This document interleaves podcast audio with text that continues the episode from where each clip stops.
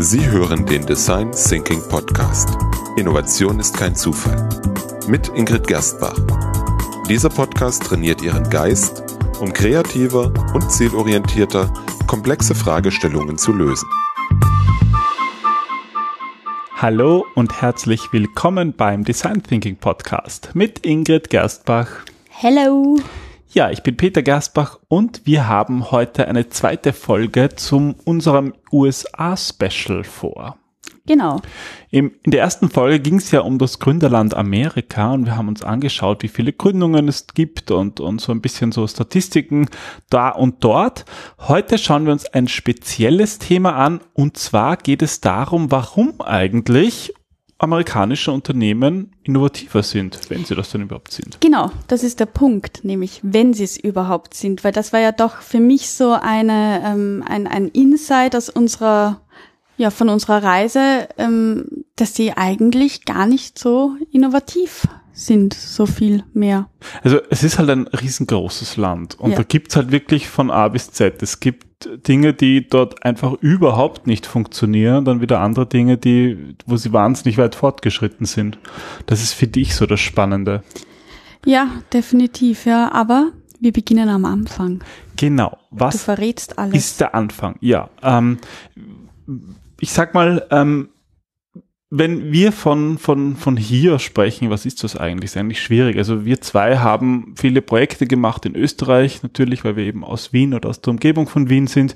Wir haben aber allerdings auch viele Projekte und Aufträge immer wieder in Deutschland und kennen deswegen natürlich auch die Situation in Deutschland. Ob das für ganz Europa spricht, ist vielleicht äh, ein bisschen schwer zu sagen, aber man kann schon prinzipiell sagen, dass, dass die europäische und die amerikanische Kultur gerade im, im Business sich natürlich schon unterscheidet. Und das hat natürlich auch historische Gründe. Ich meine, Europa hat einfach eine sehr lange, wechselhafte Geschichte. Ja, während die Amerikaner erst so im 18. Jahrhundert überhaupt ähm, ja, eigentlich äh, ihre Geschichte erst da begonnen hat, wenn man mal von den, äh, von den amerikanischen Ureinwohnern absieht. Deswegen, wenn wir jetzt von, ja, hier sprechen, sprechen wir hauptsächlich von Deutschland, von Österreich, vielleicht auch von der Schweiz, wobei das da auch schon teilweise vielleicht ein bisschen anders sein mag. Ja, zumindest ähm, Zürich, wo wir auch immer wieder Projekte haben, würde ich schon sagen, dass das eigentlich matcht. Aber wir wissen zum Beispiel nicht, wie es in Frankreich ist oder in Italien. Da machen wir zwar manchmal Urlaub, aber so vom Business her vielleicht ein bisschen anders. Aber das mal nur so vorab zum zum Wording. Ähm, zum Wording, genau. Das finde ich sehr schön. Was du nämlich machst, ist etwas, was ich ähm, in meinen Design Thinking Projekten immer wieder erzähle, nämlich seid euch bewusst, ähm, welches gemeinsame Wording ihr habt. Du hast jetzt von hier gesprochen und hast erklärt, was du mit hier meinst, weißt du? Ja. Dieses, und ich finde, dass das kommt oft zu kurz und deswegen so, so ein kurzer, so ein kurzer Abstecher. Ähm, danke, dass du es unseren Hörern erklärt hast, was hier ist und warum hier für uns eben hier ist, was damit gemeint ist und, und wie sich unterscheidet. Das ich meine, Europa wichtig. ist ja auch irrsinnig riesig. Ich denke zum Beispiel gerade, wo wir sonst noch überall waren. Ich habe ja mal Tschechisch gelernt und habe so ein bisschen die tschechische Kultur äh, kennengelernt und das ist natürlich alles anders. Aber gut, das, das jetzt, wir jetzt driften wir zu weit ab. Also wir gehen zurück. Ähm, drei Gründe, warum amerikanische Unternehmen innovativer sind, die schauen wir uns nämlich genauer an. Genau. Was würdest du sagen, wenn man so Deutschland oder hier oder was auch immer jetzt mit Amerika vergleicht, was, was gibt es so einen Punkt, der, der so einen Unterschied darstellt? Also ich finde, dass ähm, Deutschland, Österreich generell einen besseren Platz für Innovation in vor allem sehr unterschiedlichen Bereichen ähm, schafft, wie die Energiesysteme, ähm, Biotechnologien, Lasers, Softwaretechnik, ähm, denk an Fraunhofer Institut zum Beispiel. Ähm, generell finde ich es ganz spannend. Ich habe mir das eben ganz explizit angesehen, dass die Amerikaner gut darin sind, wenn es darum geht, etwas zu erfinden, ähm, das neu ist, das anders ist, das noch nicht da war. Also Während, also wirklich Innovationen. Ja, Innovation, wie es gemeinläufig genannt wird. Aber ähm, die, die deutschen Österreicher, die verbinden einfach alte Produkte und Prozesse besser miteinander, die optimieren mehr, die schauen, wie sie ähm, Dinge, die vorhanden sind, noch besser machen. Also ähm, ein, ein Beispiel, ähm, Deutschland zum Beispiel innoviert hauptsächlich, um die Arbeitnehmer zu stärken und deren Produktivität zu verbessern. Und die USA konzentriert sich eher auf Technologien, die jetzt vielleicht nicht die Arbeitsplätze beseitigen sollen, aber die halt langfristig wahrscheinlich dorthin führen werden. Nimm Tesla. Tesla geht ja immer weiter dazu hin, ähm, selbstfahrende Autos zu entwickeln. Oder ja, Tesla macht es eigentlich sogar in zweierlei Hinsicht. Einerseits bauen sie die Maschine, die Maschinen baut, also die ganze mhm. Tesla-Fabrik ist voll oder im, im Idealausbau wirklich vollautomatisiert eine Maschine, die andere Maschinen baut. Und die Maschinen, die sie baut, die, die können selbstständig Auto fahren und ja. ersetzen so eigentlich ja, Fahrer. Ja.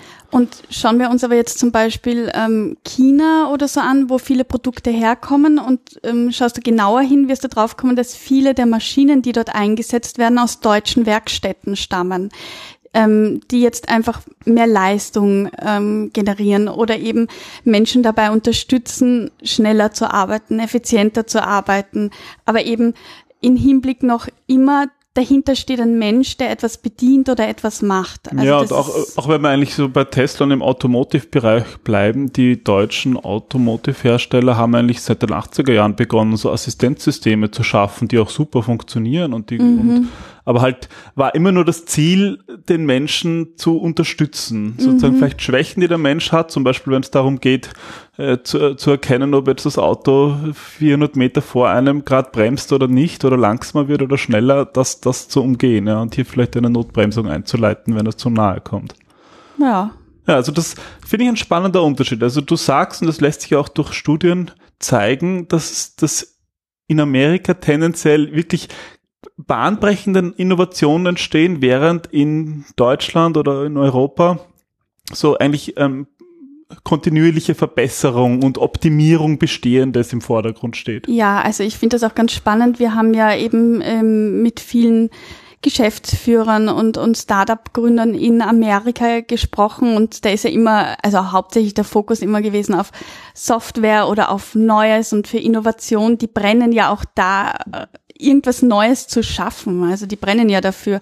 Während wenn man mit deutschen Start-ups redet, dann ist es oft, sie haben selber ein Problem gehabt oder haben irgendwo ein Problem entdeckt und das wollen sie lösen, indem sie einen vorhandenen Prozess verbessern. Also ähm, nachher können wir noch über, über Taxis zum Beispiel reden. Aber ähm, das, das fand ich halt so, so spannend, dass die dass das Innovation einfach wirklich in Amerika etwas anderes bedeutet als, als in Deutschland, Österreich zum Beispiel. Es, es ist ja auch so, dass ähm, oft, oft wieder so, und da, da, da reden wir auch viel im Design Thinking darüber, dass eigentlich so eine Erfindung ja nicht der Moment der Erfindung ist. Genau. Und dass auch Wirtschaftswachstum entsteht nicht in dem Moment, wo jemand eine tolle Idee hat.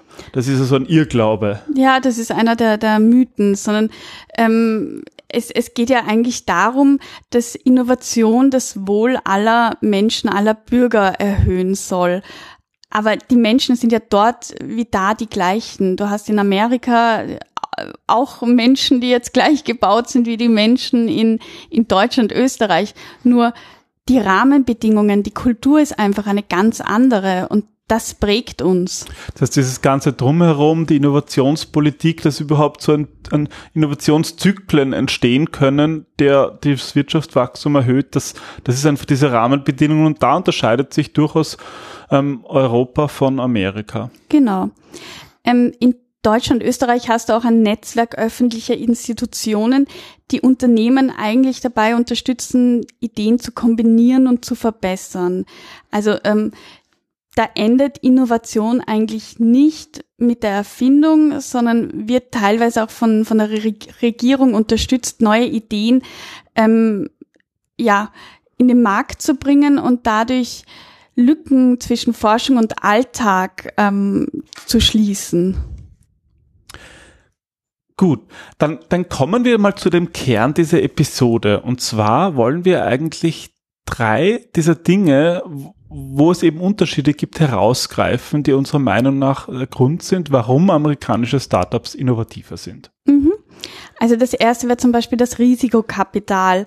Ähm, es gibt Studien, die zeigen, dass 2011 bis 2013 32 Milliarden Dollar Risikokapital ähm, dem Silicon Valley zur Verfügung gestanden hat, während in Deutschland im gleichen Zeitraum nur zwei Milliarden verfügbar waren. Also ich meine, das, das ist ein Unterschied von 30 Milliarden Dollar. Von, von zwei Ländern, die, und das eine war jetzt nur Silicon Valley, oder wie? Ja. Die, die eigentlich sonst von der Wirtschaftsleistung ja sehr vergleichbar sind, ja. Eigentlich schon. Und das trotz der Tatsache, dass es hoch innovative deutsche Unternehmen gibt, ähm, sind es trotzdem oft die kleinen und die, die mittleren Unternehmen, die dann eigentlich ähm, Innovationen schaffen, obwohl sie nicht über die finanziellen Mittel verfügen. Und, und da kommen wir jetzt eben zu dem Beispiel von MyTaxi.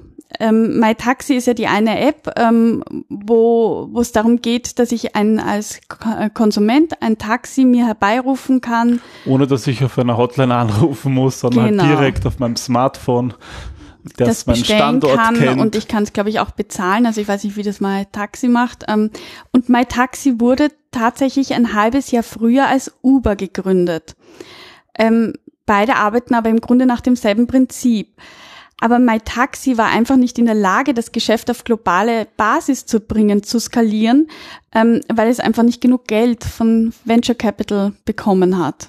Es ist ja total interessant, wie du mir erzählt hast, dass MyTaxi früher gab, also vor Uber das konnte ich irgendwie gar nicht glauben, weil also ich habe zuerst Uber kennengelernt und dann mhm. zu sehen, ah, da gibt's ja auch eine, eine Alternative sozusagen zu Uber aus, die halt bisschen anders funktioniert, weil sie einfach nicht mit, mit, mit ja, mit Fahrern, mit Nicht-Taxifahrern arbeitet, sondern eigentlich, aber auch hier wieder. Hier werden nicht die Taxifahrer ersetzt durch, ähm, ja, durch normale Konsumenten, die ein Auto haben und jemanden mitnehmen, wie es ja auch bei Uber möglich ist, mhm. sondern eigentlich, es wird wieder was verbessert. Es wird verbessert, diese teils mühsame Prozedur anzurufen, um ein, um ein Taxi zu bestellen. Und das fand ich, ähm, das fand ich so so spannend. Ähm, das war ja irgendwie so ein Insight, auf das du mich gebracht hast, beziehungsweise was du ja auch so schön herausgefunden hast. In Las Vegas ist es eben so, dass ich ähm, zu einem Taxistand gehen muss, um ein Taxi zu bekommen. Das heißt, ich kann mich auf die Straße stellen, ich kann winken, ich kann rufen, der wird mir höchstens den Vogel zeigen, aber kein Taxifahrer wird deswegen stehen bleiben. Äh, wir, wir waren ja, wir waren ja, bevor wir im Silicon Valley waren, auf einer Konferenz in Las Vegas und haben nämlich dort ein Taxi gesucht, so. Und dann hat, wurde uns erklärt, dass die das gar nicht dürfen. Also, die, die, die dürfte wohl genau. in Nevada wahrscheinlich ein Gesetz sein, dass die Taxis nur beim Hotel stehen bleiben dürfen und an speziellen Taxistandplätzen und nicht so einfach auf der Straße gerufen werden können. Genau. Und, und da war ja äh, von einem Concierge dann der Tipp, ähm, ruft euch doch ein Uber-Taxi. Die kommen nämlich auch. Die kommen auch, ja. auch sofort, sonst müsst ihr bis zu einer Dreiviertelstunde auf ein ja, Taxi Zwei, drei warten. Stunden hat er gesagt. Zwei, drei ja, Stunden? da war eine Konferenz, eine große daneben noch, hat gemeint, die kommt zwei, überhört. drei Stunden. Und ich meine, und ich sag mal, in Europa, also zumindest in den meisten Hauptstädten, die wir kennen, ja, da wartet man zwei Minuten auf ein Taxi. Ja, und, oder der Concierge ruft es dir. Ja, aber auch wenn man auf der Straße einfach ist, kann man davon ja. ausgehen, da fährt irgendwann ein Taxi vorbei, was frei ist und man bekommt eines. Also ich sag mal, Taxiwesen in Europa funktioniert. Mhm. Da hat man nicht das Problem, dass man zwei bis drei Stunden auf ein Taxi warten muss. Und ich finde, in dem Umfeld ist es äh, ist irgendwie Uber Sinn, ja. ergibt irgendwie Sinn. Da war das ja. wirklich etwas, was hat Probleme gelöst. Da, da gibt es auch ganz, ganz viele Uber-Taxis. Also das ist ja ein Wahnsinn, ähm, wie viele mit diesen Uber-Zeichen dort herumfahren. Ja, das und, ist ganz und anders bei uns. Aber klar, wenn es bei uns eh Taxi gibt und die eigentlich so ja, halbwegs eh gut funktionieren. Das ja. ist ja ein bisschen mühsam manchmal vielleicht, wenn man nie, weil nicht vorher der Preis feststeht wie bei Uber, aber, aber es funktioniert, sage ich mhm. mal. Ja, da, da, da hätte sich ja Uber nie durchgesetzt in, bei uns. Na, auf jeden Fall, ja. um da wieder den Bogen zu spannen, ähm, wir sind da vielleicht ein bisschen zu enthusiastisch, da geht es um fehlendes Risikokapital, das einfach in Amerika, in Silicon Valley vorhanden ist, während es in Deutschland, Österreich doch eher ja. Ist ein Problem, ja. Es, es ist nicht leicht, einfach. das zu, zu finden, genau. ja. Dann als zweiten Punkt haben wir das Minimal Viable Product. Ähm, Im Silicon Valley dauert der Prozess von der Idee zum ersten Produkt oft nur sechs Wochen. Das ist für die meisten deutschen, österreichischen Startups einfach nicht denkbar. Warum? Weil in Österreich, Deutschland, wir sind Länder wo es ums Optimieren geht, ums Perfektionismus, wo es darum geht, ähm, Angst zu haben, dass ein Produkt von geringer Qualität vom Kunden zerfetzt wird und, und dass, dass vor allem das Ansehen des Unternehmens dauerhaften Schaden nimmt. Das ist ein ganz anderes Mindset. Wir trauen uns oft nicht nach Feedback zu fragen oder zu sagen, das ist ein Prototyp, ähm, ich versuche einfach mal was aus und ich verlange dafür noch nicht den vollen Preis oder weiß der Geier was. Ähm, ich möchte Feedback haben, damit ich es möglichst gut machen kann. Ähm, das Mindset bei uns ist doch eher so, ähm, ich gebe nur was raus, wovon ich überzeugt bin, dass es auch wirklich gut ist, damit ich mich keiner Kritik aussetze. Und es muss alles schön und perfekt sein, bevor ich überhaupt diesen einen Schritt wage, hinauszugehen. Und das ist ja auch das, wo wir beim Design Thinking oft, ähm, ich sage jetzt nicht an den Grenzen stoßen, aber wo es einfach immer zu Diskussionen kommt, dieses Get out of the house, ähm, hol dir Feedback, frag nach, es ist in Ordnung. Ähm, du kannst dich auch äh, irgendwie ausgeben als jemand, der einfach zu einem Produkt oder zu einer Dienstleistung Forschungsfragen hat und da Feedback sammeln will, wenn du jetzt nicht direkt damit in Verbindung gebracht werden willst, warum auch immer. Aber das ist wirklich immer der Punkt, wo ähm, viele Unternehmen, viele Kunden Riesenangst haben, wenn sie dann den Schritt geschafft haben und Feedback bekommen. Und das ist ja nie negativ in dem Sinne. Also ich habe noch nie erlebt in all den Jahren, dass ein Unternehmen oder ein, ein, besser gesagt, der Mensch, der um Feedback gebeten hat, von jemand anderem zerrissen, beleidigt, ähm, in den Dreck gezogen worden wäre oder dass irgendeinen Schaden genommen hätte. Im Gegenteil. Das ist so eine Angst, die man hat, aber die sich eigentlich gar nicht bewahrheitet. Und ich finde, das ist, das ist das, was mir auch sehr gut gefällt, immer am Design Thinking. Das setzt Design Thinking als Methode an, genau diesen Punkt zu integrieren.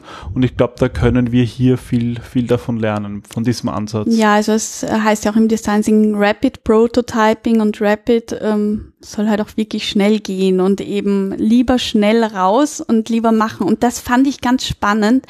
Ähm, bei der D-School, bei IDEO, überall waren Riesenplakate mit Just do it. Ähm, mach's einfach, probier's aus denk nicht so viel drüber nach. Also die motivieren sich ja auch permanent, indem ja. sie überall eigentlich sich selber daran zu erinnern, dass ihren menschlich ist, aber Hauptsache du machst das bei, mal. Bei uns hängen mehr so die Zertifikate herum, die irgendwie ja. schön perfekt eingerahmt sind und dort hängen halt solche Sprüche herum. Das ja. stimmt, ja. Also eigentlich, der, der, das, der Punkt zwei, du hast ihn genannt, Minimal Viable Product, aber im Design Thinking ist ja eigentlich sogar so, dass wir nicht, nicht einmal das es ist ein Minimal Viable Product ist, sondern dass wir wirklich mal mit einem Prototyp rausgehen, der nicht einmal Minimal, Minimum stimmt, Viable ja. ist, ja. sondern noch weniger. Ja, aber das ist halt ein, ein Ansatz im Design Thinking. Gut, das heißt, wir haben das Risikokapital, das da sein muss. Wir haben diesen Ansatz des Minimal Viable Products, also einfach sehr früh rauszugehen. Und was ist Punkt drei? Ja, Punkt drei schließt eigentlich an Punkt zwei sehr stark an. Da geht es um, um dieses Kundenfeedback. Hochinnovative Unternehmen schaffen Prozesse, die es ihnen ermöglichen, sich ausschließlich auf eine Kernfunktion eigentlich von einem Produkt zu konzentrieren. Da geht es wirklich darum, Ideen zu verbessern und je nach der Rückmeldung, die sie erhalten, ähm, zu punkten. Ja, also irgendwie Dinge, die vorhanden sind, noch besser zu machen. Und die deutschen, österreichischen Unternehmen verbringen aber aufgrund dieses Perfektionismus so viel Zeit auf die Produktentwicklung und, und schaffen auf Produkte, die 100 Millionen, 1000 Funktionen haben, da, da die aber ich, kein Mensch braucht. Du hast Miele erwähnt, jetzt nur so als Beispiel, aber ich finde, so eine Waschmaschine ist ja irgendwie super, weil das hat, die haben irgendwie 13 Programme oder 27 oder was weiß ich, wenn man das noch kombiniert und nutzen tut man ein oder zwei. Ja, es ist jedes Mal dasselbe. Also ich kann mich erinnern, dass ähm, wir haben, wir haben jetzt einmal mit dem Designer gesprochen, falls du dich erinnern kannst, und der hat gesagt, na, ähm, nimmt doch die Seidenwaschfunktion und wir haben uns angesehen, wir haben eine Seitenwaschfunktion. Ja, ja, das hat jede, jede Waschmaschine. Und dann habe ich mir das erst angesehen und auf unserem Rad sind 28 mögliche Auswahlprodukte. Die man eigentlich gar nicht kennt. Aber gut, man muss dann noch sagen, in, in den USA sind dann so zum Beispiel Miele oder deutsche Waschmaschinen sehr, sehr beliebt. Und die das sind stimmt, ja wirklich ein ja. Dreck, die es dort gibt. Muss, haben wir ja auch kennengelernt in unserem Apartment. Die kann man ja eigentlich, die funktionieren ja eigentlich wirklich sehr schwach. Das stimmt, ja. Aber ähm, dieses Bedürfnis nach Perfektion kommt eigentlich oft auch von dieser Tatsache, dass, dass Deutsche und Österreicher Angst davor haben, dass ihre Ideen gestohlen werden könnten. Ja, also wir reden oft nicht miteinander aus Angst davor, dass jemand dann auch schneller in der Umsetzung ist. Was ja auch manchmal stimmt. Äh, ja, ja, ja, also äh, Ängste entstehen ja selten aus dem Nichts heraus und haben oft auch eine Begründung. Und in dem Fall ist es halt, dass das ähm, dass wir Angst haben, dass jemand dann die Idee klaut und, und vielleicht umändert oder perfektioniert, einfach früher auch ist. Aber wenn man deswegen sozusagen nur sich einigelt und nicht die Kommunikation sucht, dann ist es eigentlich noch schlimmer. Ja, und das ist eben im Silicon Valley ähm, ganz anders. Also da, da, wenn du mit Leuten sprichst, die erzählen dir sofort von ihren neuen Ideen und Gedanken und dann gibst du dein Know-how dazu und das, das befruchtet sich und das macht irgendwie Spaß und da entstehen ganz schnell Kooperationen, weil es nicht darum geht, jemanden die Idee wegzunehmen, sondern einfach da Zusammenschlüsse zu finden ähm, und, und das Beste draus zu machen. Und es gibt ganz oft irgendwelche Geschichten, wurde uns ja auch erzählt von jemandem, der ähm, auf einer Party war und dann gefragt wurde, willst du in mein Unternehmen investieren? Wir bauen gerade die neue App, das neue Softwareprodukt und der lässt sich das dann auch gleich vor Ort zeigen und erklären und dann kommen die ins Gespräch. Also die tauschen sich extrem offen über ihre, über ihre Ideen aus und das ist ja auch wieder Design Thinking, ja, wo es darum geht, multidisziplinäre Teams, Erfahrungen von anderen aus anderen Bereichen miteinander zu verknüpfen, um daraus was Gemeinsames, was Neues Gemeinsames zu schaffen.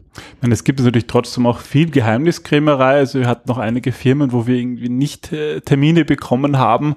Eigentlich auch aus, aus diesem Grund oder von das Apple stimmt, weiß man es natürlich auch. auch sagen, ja. Apple sagt nichts über geplanten Produkte, aber trotzdem gibt es eine Kultur des Austausches. Ich meine, man muss ja nicht Betriebsgeheimnisse austauschen, um trotzdem miteinander zu reden und voneinander zu lernen. Das ist ja noch sind zwei unterschiedliche Dinge. Ja, also ich weiß auch, dass wir von einigen Firmen im Vorfeld auch ziemlich gut durchleuchtet worden sind, ähm, bevor wir dann überhaupt ähm, in die heiligen Pforten hinein ah, durften. Ja. Und ähm, ja, na klar, weil die halt auch Angst hatten, dass wir da Ideen wegnehmen. Gut, das heißt Punkt drei Kundenfeedback. Auch hier ähm, ganz, ein ganz wichtiger Punkt und auch hier hilft eigentlich Design Thinking mit diesem Ansatz, ja, ein bisschen lockerer umzugehen. Definitiv, ja. Ja, das war eigentlich so meine drei Hauptpunkte ähm, im Sinne von, von Mindset, die ich von unserer amerikanischen ähm, Rundfahrt durch das Silicon Valley mitgenommen habe. Ja, sehr spannend. Vielen Dank fürs Teilen und fürs Diskutieren. Ich glaube, die Folge könnte noch viel länger sein, aber wir haben ja noch ein paar mehr USA-Specials geplant. Mal schauen, was uns dazu noch alles einfällt und, und was wir noch da an, an, an Ideen und Geschichten teilen können. Ich freue mich auf jeden Fall. Bis zum nächsten Mal. Bis zum nächsten Mal. Tschüss.